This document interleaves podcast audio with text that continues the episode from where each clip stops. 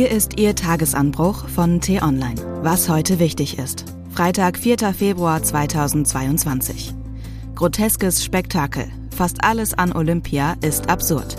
Geschrieben von Florian Harms, gelesen von Anja Bolle. Olympia in Peking beginnt. Wer mit erhobenem Zeigefinger herumläuft, gerät schnell ins Stolpern. Wer meint, anderen Staaten Vorschriften machen zu können, muss nicht nur stark sein, sondern auch autark. Wirklich unabhängig ist aber kaum noch ein Staat in unserer globalisierten Welt, erst recht nicht Deutschland. Das aufstrebende China ist unser wichtigster Handelspartner.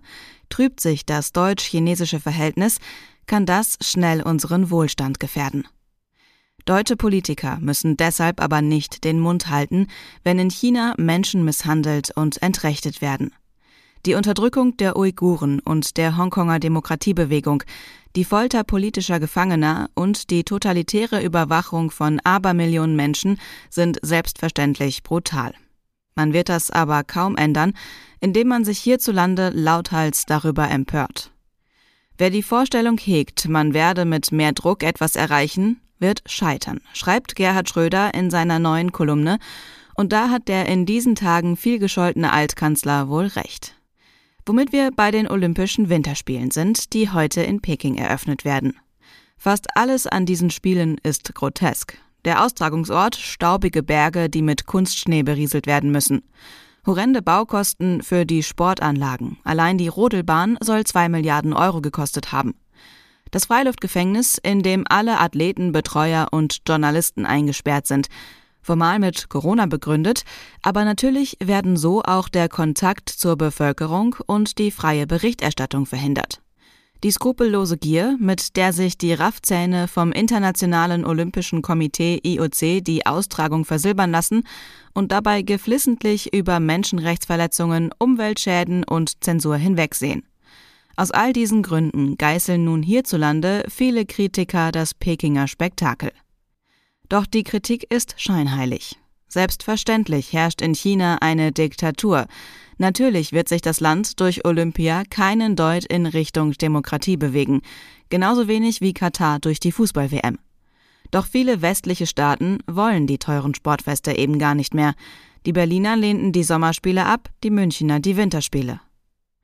Deutsche Sportfunktionäre, Politiker und Journalisten ereifern sich nun über das IOC. Es hätte Olympia nicht nach China geben dürfen. Auch das klingt schräg. Warum haben sie nicht schon längst Druck auf den abgebrühten IOC-Chef Thomas Bach ausgeübt? Würden alle EU-Länder ankündigen, dass sie ihre Athleten künftig nur noch zu Olympischen Spielen schicken, die erstens nachhaltig organisiert werden und zweitens in einem Land stattfinden, das die Menschenrechte achtet, es hätte bestimmt einen Effekt. Das ist aber nicht geschehen. Weil es eben leichter ist, mit erhobenem Zeigefinger herumzulaufen, als sich selbst zu engagieren. Was heute wichtig ist. Die T-Online-Redaktion blickt für Sie heute unter anderem auf diese Themen. Viele Länder schicken keine hochrangigen Vertreter nach Peking. Mitten in der Ukraine-Krise sucht jedoch Wladimir Putin Rückendeckung und reist zur Eröffnungsfeier. Chinas Staatsoberhaupt Xi Jinping revanchiert sich und lädt den Russen zum Minigipfel ein. Mit einer Trauerfeier und einer bundesweiten Schweigeminute um 10 Uhr wird heute der beiden ermordeten Polizisten gedacht. Offenbar schossen die Täter tatsächlich, um ihre Wilderei zu vertuschen. Und bis Samstag treffen sich die 230 Mitglieder des Synodalen Wegs in Frankfurt am Main und durchleuchten die kirchlichen Strukturen, die den sexuellen Missbrauch von Kindern und Jugendlichen so lange ermöglichten.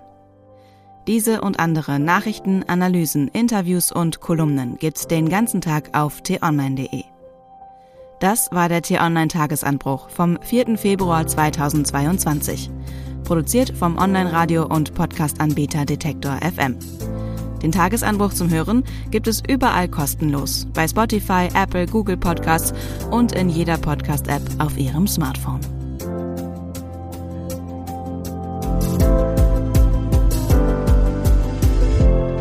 Wünsche Ihnen einen frohen Tag. Ihr Florian Harms.